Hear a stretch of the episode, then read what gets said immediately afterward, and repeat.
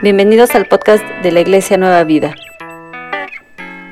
El Salmo 53 nos habla de la condición del hombre necio. Así comienza, dice el necio en su corazón, no hay Dios. Pero ¿quién es el necio?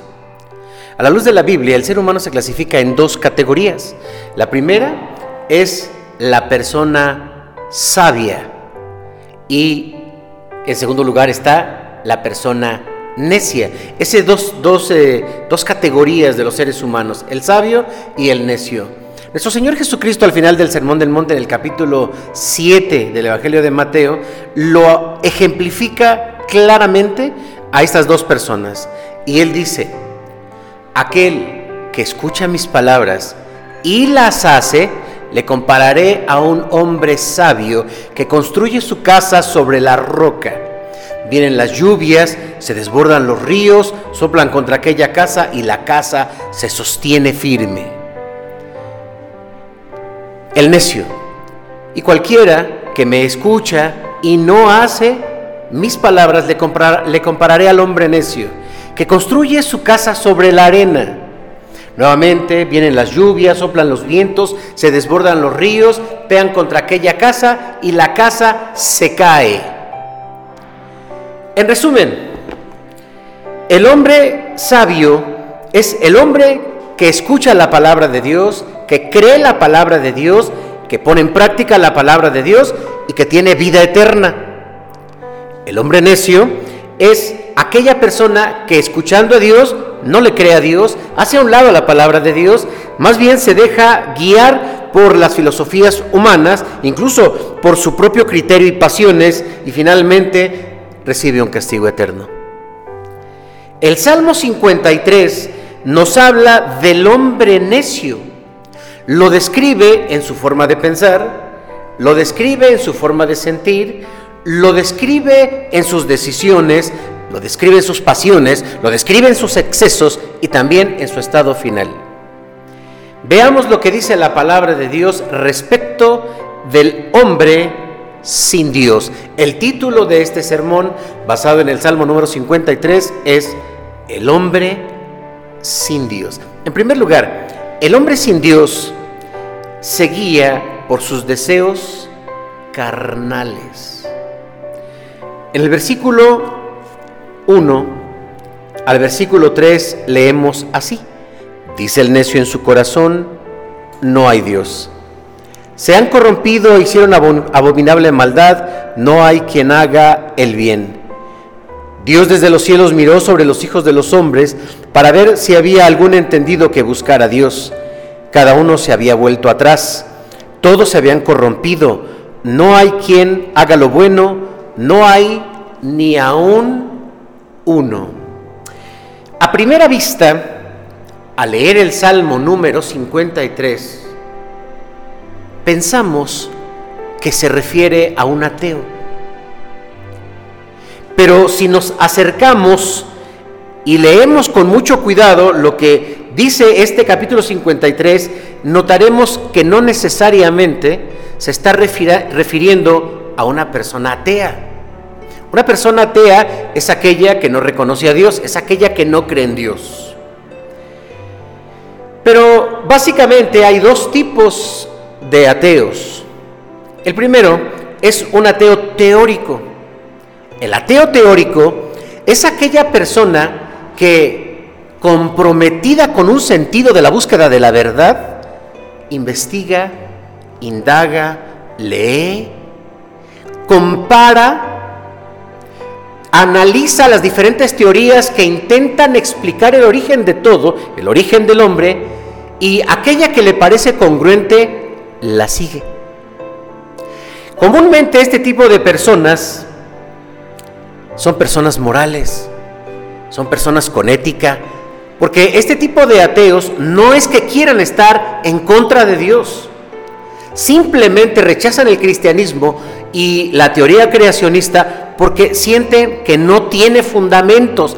El ateo entonces está buscando de alguna manera la verdad. Hay otro tipo de, personas, otro tipo de ateo, y es aquel ateo que simplemente se guía por sus sentidos, es, es más empírico y dice, yo no, yo no he visto a Dios, yo no creo en Dios. Entonces, el ateo, el ateo teórico puede decir en, en su mente, en su mente, no hay Dios porque no cabe en mis conceptos. El otro dice, no hay Dios porque yo no lo he visto. Pero cuando leemos el Salmo 53, que se refiere al hombre necio, no se refiere al hombre que niega con su mente, ni tampoco con sus sentidos. Más bien se refiere al hombre que dice en su corazón, otra vez, no es al ateo intelectual, sino a alguien, a una persona que en su corazón dice, no hay Dios. ¿Quién es este necio del que nos habla entonces el capítulo 53? Se refiere a personas que escuchan la palabra de Dios, pero que no les gusta la palabra de Dios la hacen a un lado, se guían por sus propias pasiones, porque no les gusta y no quieren que Dios les dirija, que Dios les limite. Se refiere a estas personas que entonces rechazan a Dios y es como si dijeran en su corazón, no quiero que haya Dios para que no me limite.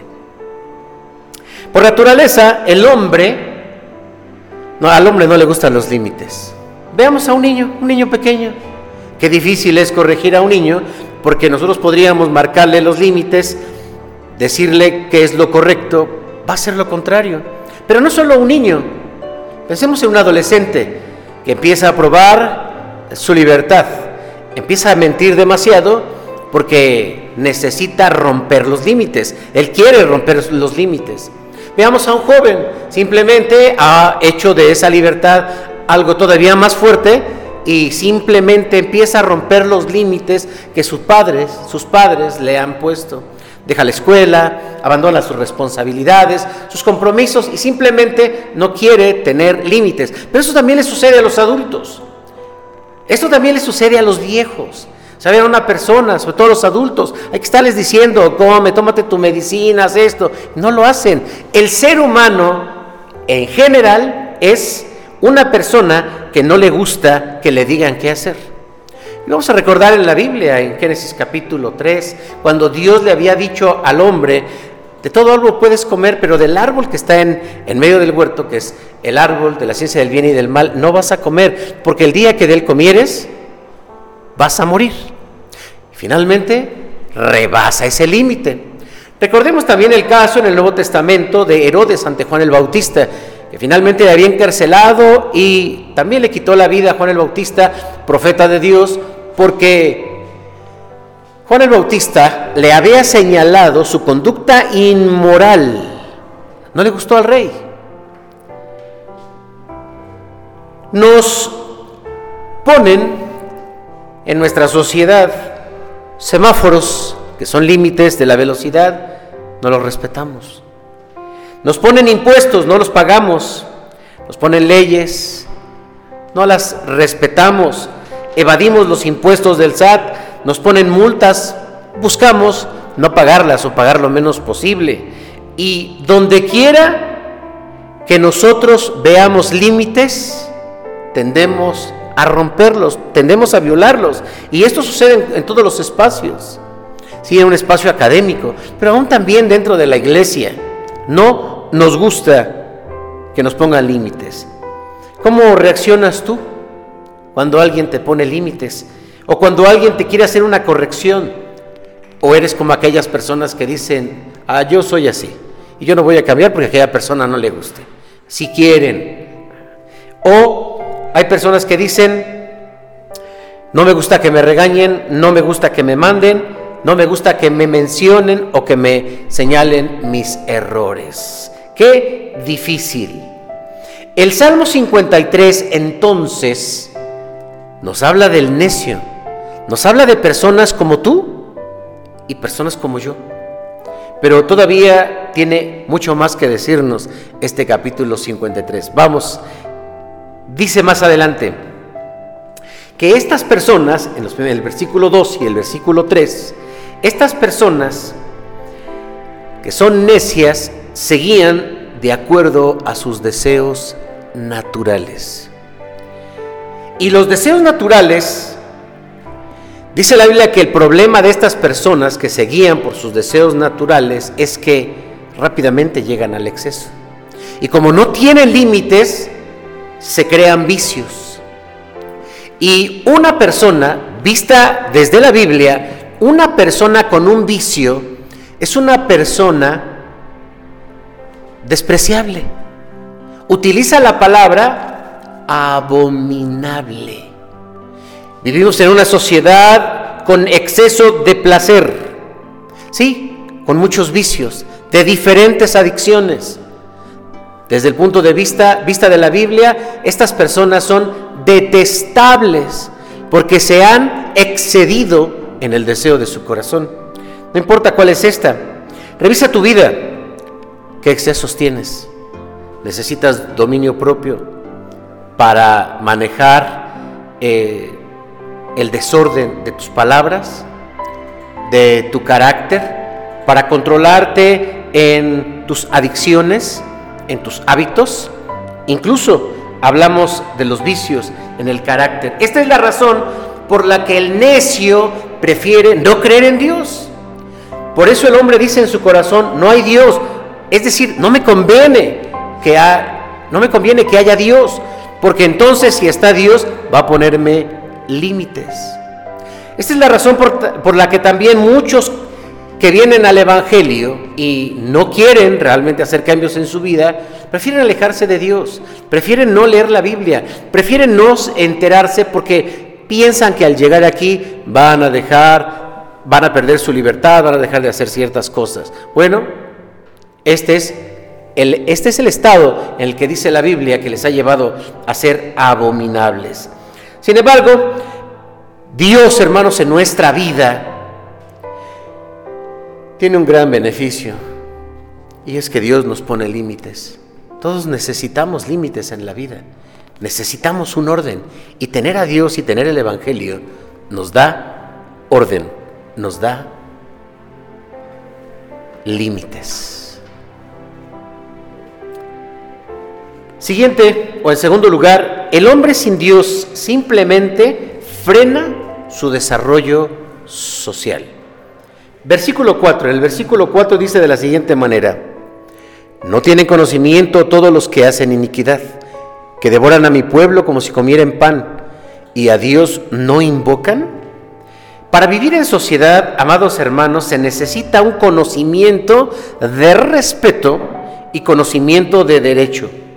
Si un hombre es complicado porque no le gusta que le pongan límites, imagínense, imagínense en grupo.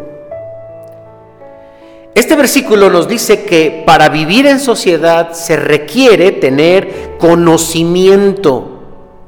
Este conocimiento proviene de Dios, de lo contrario, aquí se menciona que hay abuso en la convivencia y el salmista nos está describiendo prácticamente una barbarie.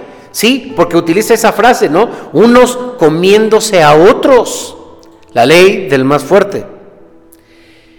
Por ese motivo, hermanos, Dios puso un orden y una ley. La ley de Dios, básicamente en el Antiguo Testamento, se divide en tres. Tenemos la ley ceremonial que regula la forma del culto hacia Dios, las ofrendas, los holocaustos y demás. La segunda ley, que es conocida como la ley moral, contenida en los diez mandamientos que a su vez se dividen en nuestra relación o compromiso con los hombres y también nuestro compromiso con Dios. Y la tercera ley es la ley civil, que regula el comportamiento y la responsabilidad entre los seres humanos. Los derechos humanos ahora son una comisión que conocemos que defiende los derechos naturales de dignidad, en el ser humano. Al hombre le cuesta trabajo ponerse límites y fácilmente abusa. Pensemos en este, hablando de esta convivencia y hablando de este abuso, de este comerse unos a los otros, pensemos en una pareja. Hay parejas en las que hay abuso. Y se engloba, por ejemplo, en lo que es el tema de violencia familiar, una, un, un, hombre que no provee, que no da sostén, eh, que hay o violencia económica, como se le conoce, pero también hay violencia psicológica y también hay violencia sexual y hay diferentes formas en las que se expresa el abuso dentro de la pareja, no solo del hombre, también de la mujer. Hijos o padres que también agreden a sus hijos.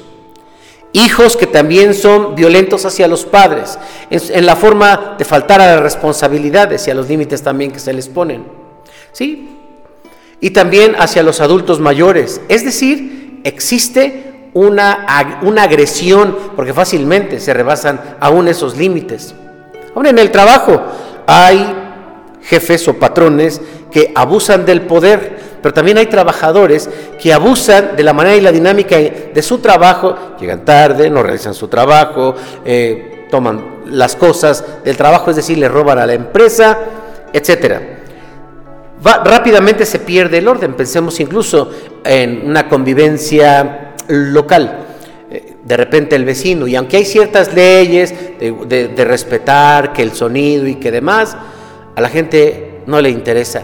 Rápidamente rompe los, el orden que pueda haber en un grupo de personas.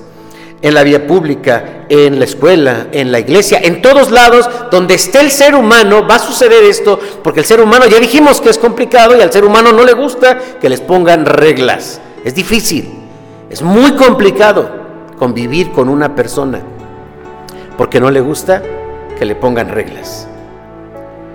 La presencia de Dios en nuestra vida como creyentes debería de caracterizarse precisamente por eso, porque nos sometemos, nos mostramos sumisos al orden que Dios plantea para que sepamos vivir en comunidad, ya sea en pareja, en familia, donde hay un grupo, sea en el trabajo, en una organización eh, educativa, donde quiera que estemos. Eso debiese ser la característica de un creyente. Por lo tanto, si eres un padre de familia, bueno, pues sométete a Dios. Si eres una esposa, sométete a Dios. Si eres un hijo, sométete a Dios. Si eres un trabajador, sométete a Dios. En el lugar donde estés, si tú te sometes a Dios, estarás en un orden que beneficia en conjunto a los demás. No sirve de mucho si nos decimos cristianos, pero somos muy conflictivos socialmente. En tercer lugar, el hombre sin, sin Dios será avergonzado. Mira lo que dice el versículo 6 desde el versículo 5, dice, allí se sobresaltaron de pavor donde no había miedo, porque Dios ha esparcido los huesos del que puso asedio contra ti. Los vengaste porque Dios, los avergonzaste, perdón, porque Dios los desechó. ¿Sí? El hombre sin Dios, ese hombre necio, finalmente es avergonzado. Y es avergonzado en primer lugar por el Evangelio. En 1 Corintios capítulo 1, versículo 19, dice así, escrito está, destruiré la sabiduría de este mundo y de los sabios, y desecharé el entendido de esos que se creen entendidos en este mundo, dice el Señor. Por lo tanto, el Evangelio destruye los argumentos del necio, y la Biblia es la dirección correcta de cómo nosotros debemos vivir. Por lo tanto, es importante leer la Biblia estudiar la Biblia, meditar en la Biblia, practicar la Biblia. La Biblia dice de sí mismo entonces, en el segundo libro de la segunda carta del apóstol Pablo a Timoteo en su capítulo 2, capítulo 3, versículo 16, dice así, toda escritura es inspirada por Dios y es útil para enseñar, para redarguir, para corregir, para instruir en justicia, a fin de que el hombre de Dios sea perfecto, enteramente preparado para toda buena obra.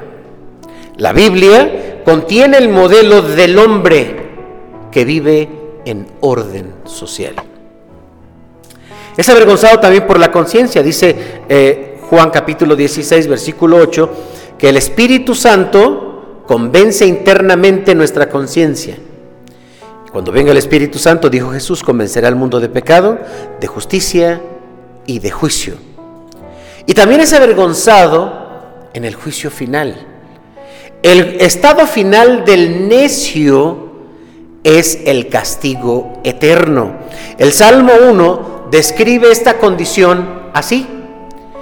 La senda de los malos perecerá. Jesús lo describió y la casa de aquel hombre necio cayó. El apóstol Pablo dice también que obtendrá al final un castigo eterno, no heredará la vida eterna. Permítanme terminar este mensaje. El versículo 6 ahora sí. O si saliera de Sión la salvación de Israel. Cuando Dios hiciere volver a la cautividad, de la cautividad a su pueblo, se gozará Jacob y se alegrará Israel. A estas alturas de este mensaje, seguramente ya te diste cuenta que este Salmo 53 no se refiere a los ateos, se refiere a ti, se refiere a mí, a nosotros, porque somos necios, quienes conociendo de Dios, quienes habiendo escuchado de Dios, incluso alabamos a Dios, le cantamos muy bonito a Dios, pero no nos sometemos a Dios. Nuestra vida no no está siendo dirigida por Dios. Pero tenemos esperanza, porque la bendición de estar en Cristo, este versículo que acabamos de leer, es una esperanza. La bendición de estar en Cristo es que Dios nos promete ser personas diferentes. El profeta Ezequiel describe que en Cristo tenemos, tenemos un nuevo corazón. El Señor Jesucristo habló de que es necesario nacer de nuevo. El apóstol Pablo cuando dice con Cristo estoy juntamente crucificado y no vivo ya yo, mas ahora vive Cristo en mí. Habla de la renovación de nuestra mente. No podemos entonces ser indiferentes a este mensaje que el Señor nos da en el Salmo número 53. Hagamos conciencia, no podemos decir que amamos a Dios si no obedecemos su palabra. No podemos seguir así porque no solamente estaremos mal aquí, estaremos mal también en la eternidad. Es el momento de dejar de ser necios y comenzar a construir realmente una vida cristiana basada en la obediencia a Dios. Vengamos a Cristo, hermanos, pues Él tiene misericordia de nosotros. Él puede acabar con esta actitud de nosotros. Él puede hacernos nuevas personas. Oremos. Amado Padre, perdónanos porque escuchamos tu palabra, pero no la tomamos en cuenta. Vivimos de acuerdo a nuestro propio sentir. Sin duda, Padre, que esto te, te duele porque tu palabra, Señor, la estamos rechazando y porque estamos complicando nuestra vida y nos estamos guiando de acuerdo a criterios de otras filosofías o simplemente con una actitud necia en nuestro corazón. Perdónanos si no hemos llevado tu palabra al terreno de la vida práctica en la pareja, en la familia, en lo laboral, en cualquier espacio donde nos paramos. Señor, perdónanos porque estamos mal aquí y si no corregimos estaremos mal en la eternidad. Ten misericordia, ven a nuestro corazón, te rogamos, haznos nuevas criaturas. Que tu Espíritu Santo nos transforme. Danos un corazón, un corazón diferente, un pensamiento diferente, una actitud obediente. Si tú no lo haces, no lo podemos hacer nosotros. Te lo rogamos en el nombre de Jesús. Amén. Amén. Que Dios te bendiga. Si quieres aprender más acerca de Dios, te invitamos a seguir en nuestras redes sociales que son Spotify, INP Nueva Vida, JM, Facebook, Iglesia Nacional Presbiteriana Nueva Vida, YouTube, INP Nueva Vida, JM, Instagram, arroba INP Nueva Vida. El correo electrónico si nos gustas contactar es inpnuevavida.gmail.com. Dios te bendiga.